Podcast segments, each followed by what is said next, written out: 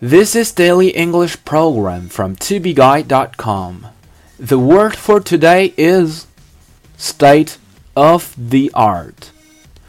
State of the art means the highest level of development at a particular time.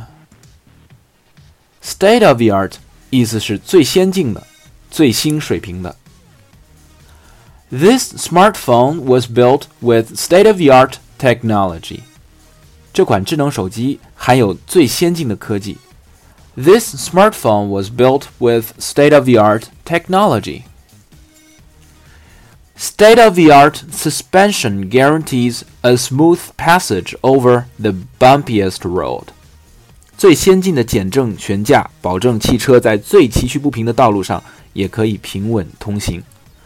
State-of-the-art suspension guarantees a smooth passage over the bumpiest road.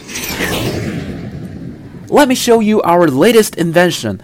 This is a smart t-shirt built with state-of-the-art technology. It can change its color automatically. So every day when you wear it, it's a brand new one. Is that cool?